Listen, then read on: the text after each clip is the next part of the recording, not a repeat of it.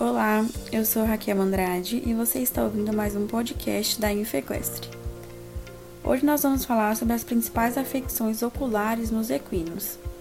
As enfermidades oftálmicas em equinos possuem diferentes etiologias e patogenias, comprometendo a qualidade de visão em graus variados, sendo que essas doenças afetam todo o sistema ou estruturas oculares de uma forma individualizada. O tratamento e a recuperação do animal variam conforme o agente etiológico, estrutura ocular, gravidade da lesão e evolução do caso. Ulceração corneana superficial é considerada com menos de 7 dias de curso clínico, sem infiltrado de células ou perda de estroma.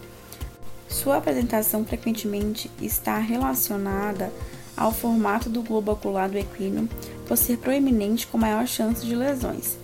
Cavalos com essa patologia apresentam bastante desconforto ocular, caracterizados por blefaroespasmo, blefaroedema, epífora e hiperemia conjuntival são sinais comuns de serem encontrados. Uveíte recorrente equina. O processo inflamatório das estruturas que compõem a úvea ou trato uveal, íris, corpo ciliar e coroide apresentam-se como uma das mais importantes causas de cegueira nos equinos. Os sinais clínicos observados durante o exame oftálmico são variáveis de acordo com a intensidade e duração da uveíte. Cavalos com episódios agudos, iniciais ou recorrentes podem mostrar sinais clínicos semelhantes a outras desordens oculares, tais como úlcera de córnea e blefarite. Sinais como epífora, blefaroespasmo, fotofobia, hiperemia conjuntival, opacidade corneana e do humor aquoso, ifêmia, hipópio e miose ocorrem com maior ou menor grau de intensidade. Em casos recidivantes ou crônicos, alterações como sinéquias anterior ou posterior, atrofia, despigmentação da íris e catarata, abrangendo grandes extensões da lente, podem ser observadas. Aderências extensas da íris ao cristalino podem resultar em íris bombé, abaulamento da íris pelo acúmulo de humor aquoso, glaucoma e catarata focal nos sítios de aderência. Ceratomicose equina. A ceratite fúngica configura-se afecção frequente em equinos, com potencial risco de perda visual. Suspeita-se de envolvimento fúngico em animais com histórico de injúria corneal com material vegetativo ou em úlceras previamente tratadas com antibiótico ou anti-inflamatório esteroidal ou ambos, por tempo prolongado e com pobre resolução clínica. Em uma superfície ocular normal, há um equilíbrio entre a produção e o balanço entre substâncias antibacterianas e antifúngicas. O tratamento com substâncias antibacterianas tópicas altera este equilíbrio, causando efeitos deletérios. Corticosteroides tópicos reduzem a resposta imune e inibem a atividade fagocítica ou podem causar alterações na própria célula fúngica por motivos ainda não elucidados. Ceratites fúngicas ulcerativas cursam com blefaroespasmo, epífora, quemose e fotofobia. Várias manifestações clínicas da ceratomicose são descritas e podem ser agrupadas em três categorias: ceratomicoses superficiais, incluindo microerosões, ulceração superficial e formação de placa, ceratomicoses ulcerativas estromais, ceratomalácia e perfuração corneal, seguida ou não de prolapso de íris e abscessos estromais. Ceratomicoses superficiais apresentando-se com microerosões caracterizam-se por opacidades esbranquiçadas epiteliais ou subepiteliais multifocais que se coram com rosa bengala e uveíte.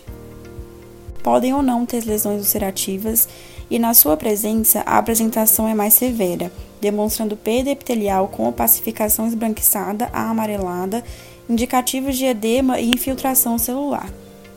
Uma placa necrótica do estroma corneal de coloração branca ou amarela dentro da área de ulceração corneal, geralmente acompanhada de vascularização da córnea e intensa dor e uveíte.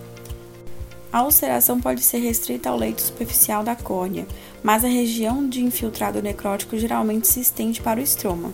Ceratomicoses estromais podem ser visualizadas como uma área de ulceração relativamente superficial e infiltração delimitada por uma região de depressão estromal, ou como ulceração profunda, podendo ocorrer ceratomalácia, descemitocele e perfuração ocular seguida ou não de prolapso de íris. O sulcus desenvolve-se em qualquer momento e geralmente ocorre entre 24 e 48 horas. A dissolução corneal ou melting manifesta-se como uma opacidade cinza e gelatinosa na região periférica ou axial da córnea. A identificação do microorganismo é de extrema importância para a condução terapêutica. O tecido corneal deve ser obtido através de um debridamento ou de um raspado da córnea não muito superficial, uma vez que o fungo pode se encontrar nas camadas mais profundas. Nesse caso, as amostras obtidas superficialmente podem ter resultado negativo. O material obtido deve ser submetido à avaliação citológica e microbiológica. Catarata em equinos. O termo catarata compreende um grupo de afecções oculares manifestadas através da perda da transparência da lente ou de sua cápsula. As opacidades podem variar de tamanho, forma, localização, etiologia, idade de aparecimento ou progressão. A catarata pode ter origem congênita ou adquirida em equinos.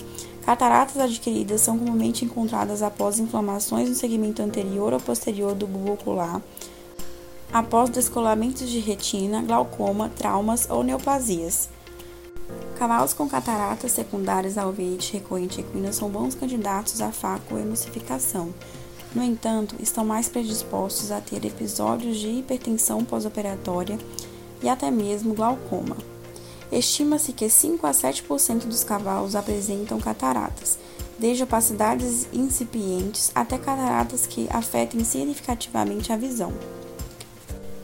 A diminuição da acuidade visual pode ser danosa para o cavalo, tanto no âmbito esportivo como em atividades de pastejo. Por esse motivo, muitos relatos de cirurgia de catarata têm sido descritos em equinos. As enfermidades oftalmológicas em equinos devem ser tratadas com seriedade. Qualquer alteração notada pelo proprietário deve ser relatada ao médico veterinário responsável para que medidas sejam tomadas e não agrave a sintomatologia. Você ouviu mais um audiobook da Informativa Equestre o maior portal com conteúdo técnico equestre do Brasil.